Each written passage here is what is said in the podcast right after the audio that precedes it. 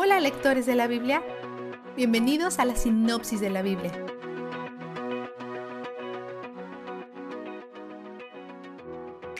Mientras estas leyes pueden parecer muy detalladas y frustrantes de leer, no pierdas de vista el punto de todo esto.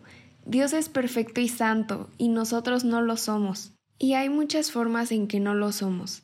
Algunas son la pecaminosidad, mientras que otras son solo porque vivimos en un mundo roto, y a veces las casas en un mundo roto tienen mo. Pero incluso ese mo sirve como un recordatorio de la caída y tiene que ser expiado, tiene que ser cubierto.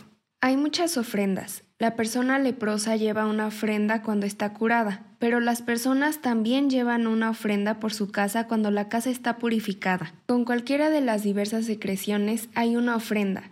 La reproducción y todos sus fluidos afiliados no son asquerosos ni pecaminosos, Dios los ordenó, pero incluso las mejores partes de los planes de Dios tienen una especie de ruptura ahora. Vimos esto en las maldiciones que Dios dejó caer sobre Adán y Eva.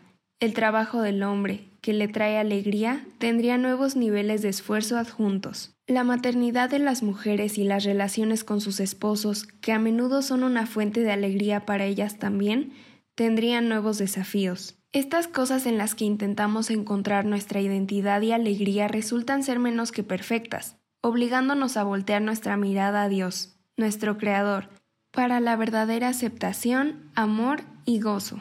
En el 1434, Dios es claro en el hecho de que Él está a cargo de poner la lepra en donde aparece. A algunas personas les gusta atribuir las enfermedades y luchas al enemigo, pero Dios es soberano incluso sobre las obras del enemigo. En medio de todo esto, Dios le hace un recordatorio a Moisés sobre que no vivirán en tiendas en el desierto para siempre. Dios adelanta y le dice a Moisés cómo manejarlo si y cuando haya lepra en sus casas algún día en la tierra de Canaán, cuando finalmente lleguen allí. Dios les recuerda que algún día estarán en Canaán y tendrán casas.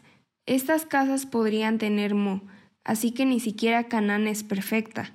Con todos estos sacrificios y ofrendas, veamos tres aspectos importantes en el corazón de todo esto. Primero, es acerca de dar algo que te cuesta, animales, comida, aceite. Segundo, es sobre el elemento de sustitución. Algo más está cubriendo la deuda por tus pecados. Cuando hacen estos sacrificios, están diciendo esencialmente que las cosas que le hacen a ese animal son lo que realmente se merecen ellos mismos.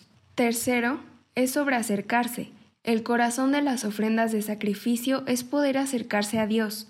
Recuerda que Él hace que hagan estos sacrificios a la entrada de su templo, no afuera en medio de la nada, no en el desierto o muy lejos de donde está manifestada su presencia. Los pecadores son llamados a acercarse. En el 14 del 3 al 4 vemos que el leproso se cura y luego se purifica. Aquellos que han sido curados deben ser purificados. Esto pinta una imagen de justificación y santificación. Justificación es cuando Dios el juez nos declara justos, aunque somos pecadores, por lo que Cristo hizo en nuestro nombre. Es un término judicial, una posición legal. La santificación es el proceso en el que Dios nos purifica para vernos más como Él. Es un acto relacional en el que Él nos purifica y es un proceso que dura toda la vida. Aquellos que son curados luego son purificados, y aquellos que son justificados son entonces santificados. Vistazo de Dios.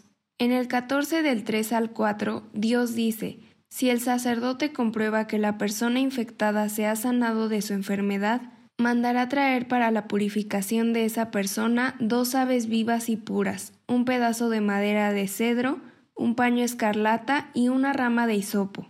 Su frase parece confusa, el sacerdote mandará traer para la purificación de esa persona. ¿A quién le ordena el sacerdote que haga esto? ¿Conseguir los componentes necesarios para el sacrificio? Esto probablemente se refiere al sumo sacerdote que ordena a otros sacerdotes a conseguir lo necesario para el leproso, porque él no puede conseguirlo para sí mismo.